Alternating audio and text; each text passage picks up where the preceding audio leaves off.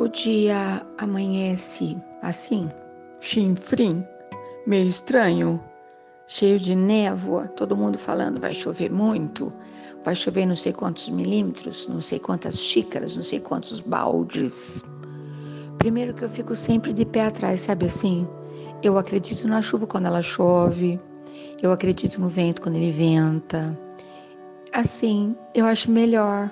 Para que sofrer, né? Por antecipação. Mas enfim, uh, várias coisas ac acontecem, né? Nesse mês especificamente. E o que mais tem acontecido ainda são convites para confraternização. Não tem nenhum tempo para fazer isso, não dá. Meus dias já estão todos marcadinhos. Um dia vou mandar retratinhos das páginas da minha agenda. Uau! Para marcar, marcar qualquer tipo de compromisso, eu vou virando, sabe assim? Pode ser tal dia. Já estamos quase em 2023. Que coisa boa que é isso, né? Então, infelizmente, não consigo. Não, às vezes eu tenho que roubar do tempo, um bocadinho de tempo, para fazer algumas coisas assim que eu preciso demais, que é uma conversa na praça, um abraço especial, um pedido de desculpas. Uhum, tenho feito vários. Ah, como eu preciso consertar todos os equívocos. Atravesso a rua, atravesso a cidade, atravesso o país, vou até a China de de hum, do que? De skate para poder fazer uma tentativa de deixar tudo alinhado. Nem sempre é tão simples assim, mas eu tenho tentado. Enfim, então um, desses, um dos muitos convites são as confraternizações. Eu estou de fato vinculada a muita gente, né? Então eu concordo, depois de um ano tão promissor, de um ano de tanto aprendizado, é absolutamente normal que as pessoas tenham o desejo, manifestem o desejo que eu também esteja lá, né, na confraternização. Estarei, né? Porque eu estou na mente, não serei modesta. Eu estou, eu sei que eu fico no seu pensamento, na sua lembrança. Eu sou assim, né? Eu venho, eu catuco, eu mexo, eu remexo e fico. A ideia é essa, né? Permanecer no coração das pessoas, porque muitas pessoas permanecem no meu coração. E o outro convite é amigo secreto. Eu tenho um pouquinho de aflição. Eu gosto mais de amigo declarado. Para os amigos declarados, eu não espero uh, dezembro. Eu sigo o meu coração, né? Eu, eu não sou muito boa nesse negócio de, de, de presentear. Eu sou, eu sou um problema. de verdade. Ai. Eu sempre imagino e falo muito isso que não é um presente que eu posso oferecer, mas que eu quero muito ser um presente. Que ousadia, né? Pois é. Bom, mas toda essa conversa, toda essa parafernália, toda essa eminiscência, todas essas lembranças, para dizer que realmente esse ano foi precioso. Pessoas abriram mão da correria das suas vidas, da preciosidade do seu tempo, para me oferecer um pouquinho de tempo. Tive conversas incríveis, abraços incríveis, revelações incríveis. Eu acho que foi o ano mais promissor até hoje. Eu desejei no começo de 2021 que esse ano fosse um ano, o melhor ano da minha vida. E ele foi. Acontece, está sendo, né? Aconteceram coisas grandiosas. Algumas fortes. A vida tem o hábito de expor uma aquarela de cores fortes e pintou. E até as cores fortes vieram de encontro a essa paisagem da minha vida. Então não tenho queixa não, nem dos momentos que eu chorei, nem dos momentos que eu que eu repensei. Foi um ano precioso enquanto aluna dessa escola maravilhosa, né? Mas eu vim aqui para contar uma história que eu, que eu vivi faz tempo já. Nós trabalhávamos num ambiente duro, difícil, né? Na década de 60, as, as organizações empresariais eram tanto quanto duras e firmes. Porém, e os patrões, os chefes tinham muita uma maneira assim muito atípica de, de lidar com as pessoas, né? Eles tinham um comportamento que hoje não seria adequado, mas enfim. Mas eu tive um chefe, eu tive patrões excelentes, chefes maravilhosos, uh, severos, sabendo exatamente por que, que eles agiam daquela maneira, mas extremamente leais. E eu sempre tive a oportunidade de reconhecer a lealdade, a honestidade, a hombridade no decorrer do tempo, né? E o tempo também me fez ver e entender, né? Que cada um faz aquilo que sabe, aquilo que pode, aquilo que lhe, lhe cabe. Mas esse esse chefe, que era uma pessoa muito sábia e que sentava-se a uma mesa de onde ele conseguia ver tudo, toda a linha de produção, tudo, tudo, tudo, tudo. E no geral, ele não ele não chamava atenção na frente de ninguém, nem nada. E num determinado momento você encontrava, eu no caso, né, ou qualquer um, um papelzinho colado na máquina ou na onde nós trabalhávamos. Todo mundo sabia que era para na primeira oportunidade falar com ele. Geralmente era na hora do intervalo, na hora do lanche. Com o tempo que nós ficávamos todos tão aflitos, ele, passou, ele elaborou um código. Então ele colocava papel colado na nossa bem na distância do nosso olhar. Para mim era sempre numa altura bem baixinha, né? Porque eu sempre fui muito pequenininha. Mas ele mudava a cor do papel. Então, com o tempo, porque a notícia se espalha, a cor do papel definia qual era o propósito da conversa. Várias cores. e depois eu entendi, eu ele nunca colocou nas, nas máquinas que eu trabalhava, tão menina ainda, né? Que a minha vida começou assim mesmo, com muita dificuldade. É, com o tempo eu percebi que os olhares convergiam para os papeizinhos colados na minha na alçada dos meus olhinhos, porque eram sempre uh, incentivo, promoção, uh, reconhecimento, bonito, né? Então, mesmo que ele não dissesse nenhuma palavra, ele era extremamente motivador para a minha pessoa e para os que estavam ao meu redor, que também desejavam, né? Receber um, um papelzinho que não, não havia uma letra, uma palavra, nada. A palavra seria dita, ele dizia, né? E eu me lembro que no final de ano a empresa oferecia uma festinha para todos os funcionários, né? Nesse ano ainda era um, eu acho que era meu primeiro ano na empresa, eu acredito, né? E podíamos levar alguém e eu convidei minha irmãzinha para ir comigo, mas ela não quis. Aí eu levei uma amiguinha, porque era uma situação diferente, né? Sem a graxa, sem a roupa de trabalho, sem o marcador de, de ponto, um, uma, um dia tranquilo, né? Uma festa acontecendo durante o dia mesmo, porque as famílias não não permitiam, imagina uma menina de, de 13, 14 anos ir para uma festa noturna, nem pensar, né? Pois é. Era como se fosse um dia de trabalho, mas não haveria um trabalho. E eu me lembro que nesse dia, inclusive, utilizei esse recurso várias vezes, porque foi assim de uma inteligência, de um dinamismo. Eu já admirava aquela pessoa, passei a admirar mais ainda, né? E nesse dia ele apresentou a família, levou a esposa, levou os filhos. Bonito, né? Gostoso isso. Bom, e quando nós chegamos, eh, quando eu cheguei, vou falar por mim agora, né? Havia uma daquelas salas que era sempre muito barulhenta, o, tudo havia sido arrastado para os cantos, né? E haviam cadeiras, cadeiras numeradas, que cada um podia sentar onde quisesse. E eu achei aquilo muito. Bom, sentar aonde? Porque a gente nem sabia para que, que era aquilo, né? Achei bonito. E havia um cartaz, um quadro negro pendurado à parede, canetas, giz, uma porção de coisas, né? E sobre uma mesa que havia sido colocada com flores e tal, muitas caixas com laços, estavam uma pilha de envelopes.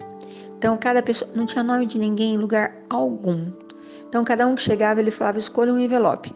Eram envelopes coloridos e a gente sempre lembrava da, dos papeizinhos que ele colocava, mas não eram daquela cor, eram cores alegres vermelho, laranja, amarelo, cor de vinho, sabe assim, lilás. E eu vi aquele pessoal sofrendo muito para pegar aquele envelope, envelope lacrado. Sabe quando antigamente passava-se uma cola na, naquela, dobrada, naquela dobra do envelope? Só podia abrir rasgando do lado, porque ninguém tirava aquilo, né? Enfim. Nem lembro que cor que eu escolhi. E ele falava: guarde o envelope. Ele será utilizado ao final.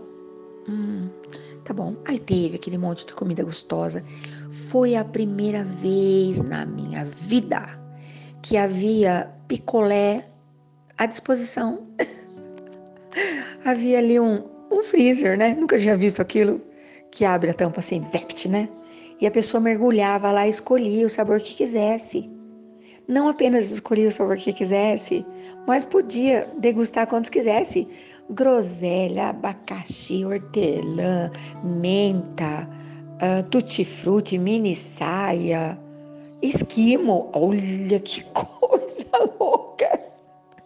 Ah, chegava uma hora que não dava mais, né? A gente não estava acostumado com aquelas coisas. Enfim, olha, é uma das coisas, né? Porque eram muitas coisas que eu não havia imaginado a possibilidade.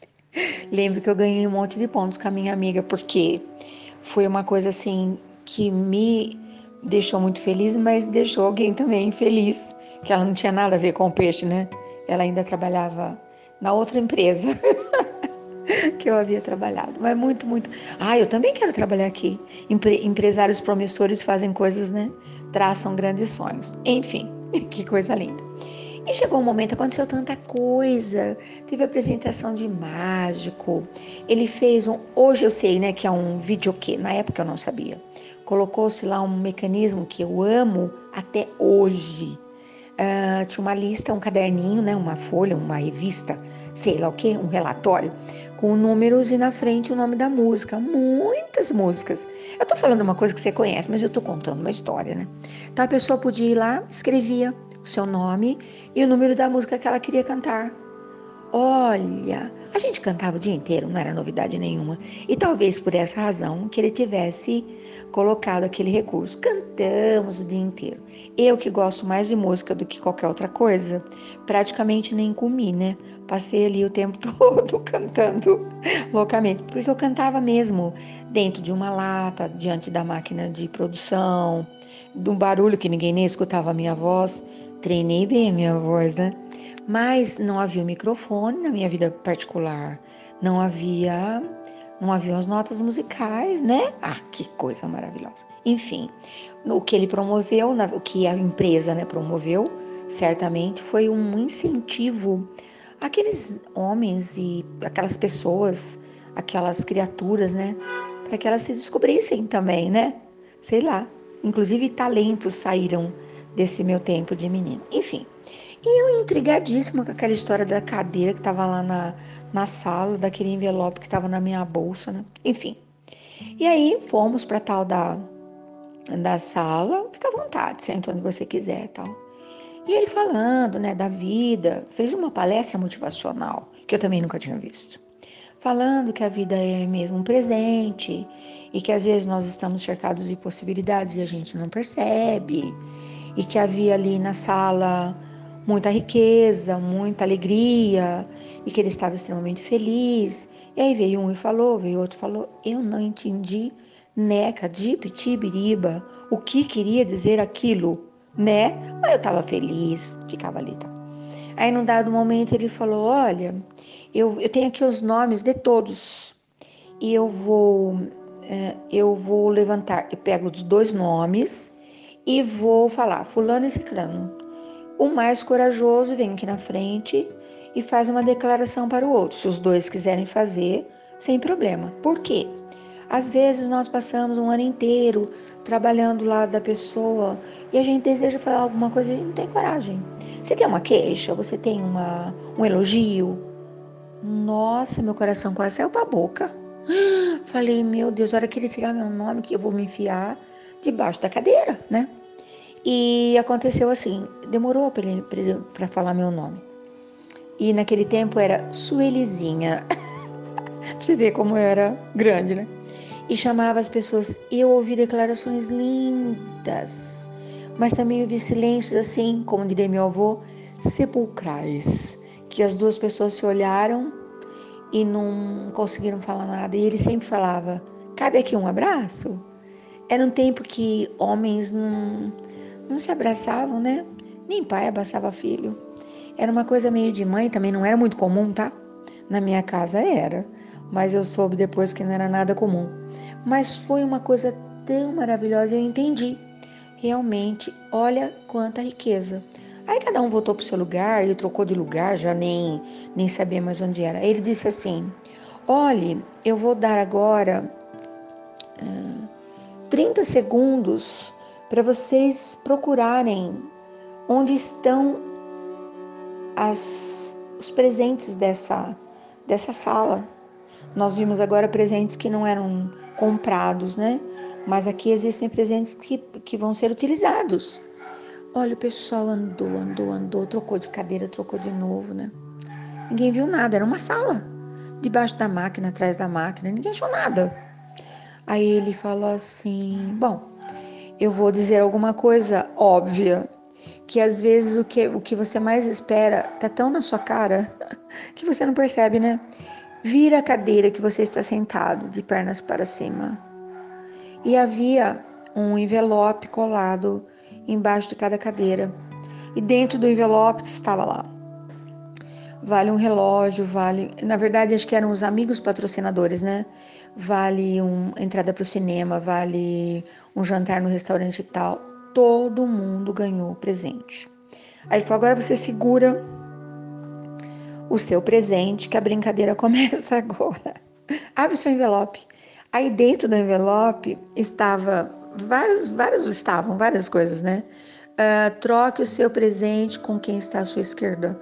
Troque o seu presente com quem está à sua direita, à sua frente, né? Uh, entregue o seu presente para a pessoa que você mais ama. Uh, se você levantar-se agora, você tem 30 segundos para fazer uma declaração e seu presente virá em dobro. Olha, pensa na loucura que virou aquilo. E esse esse chefe, eu já contei várias histórias dele aqui, que ele tem uma empresa super promissora em São Paulo, que ele faz umas coisas super loucas, né? E hoje ele já está aposentado, mas ele é ainda um empresário. E toda vez que ele me conta as loucuras que ele faz, esse ano ele não me falou, mas certamente ele já está programando alguma coisa. Ele fez algumas coisas no decorrer do ano, que acho que até contei aqui. Mas a do final do ano ele ainda não me contou. E claro que eu transformo numa história e ele autoriza, né? Mas é, foi uma das pessoas que mais conseguiu me ensinar é, coisas lindas, né? mesmo diante das dificuldades, porque esse ano que eu estou falando foi um ano de muita dificuldade, nesse ano especificamente, né? E que os empresários estavam todos muito assustados, havia uma tal de recessão e cortes e blá, blá, blá, blá, blá. E ele conseguiu imprimir a essa festa de final de ano, que todas as empresas faziam, a maioria pelo menos, e não apenas oferecendo um dia de tantas lições preciosas mas nos ensinando como nós podemos ser criativos e fazer a coisa prosperar, né? A sua vida, a sua empresa, seu casamento, sua maternidade, sua paternidade, uh, seus relacionamentos, enfim. É isso. Hoje eu quero muito o meu convite hoje, né? Nesse nosso bate-papo aqui, né? Nessa plataforma ou nessas, né? Que agora tudo é plural. Que você pare e lembre de alguém que te motivou, de alguém que te motiva, uh, com quem você compartilharia as coisas incríveis que acontecem na sua vida, uh, o que esse ano te apresentou, apesar das dificuldades, e como você faria a sua festa de encerramento do ano de 2021 se você tivesse em mãos todas as possibilidades. Essa é a minha proposta de hoje. Bom dia, boa tarde, boa noite, porque ainda dá tempo, né? nesses últimos dias do, do ano de repensarmos e retomarmos a nossa vida de um jeito corajoso, leal, honrado e bom. Eu desejo ainda continuar encantada, apesar de. Até!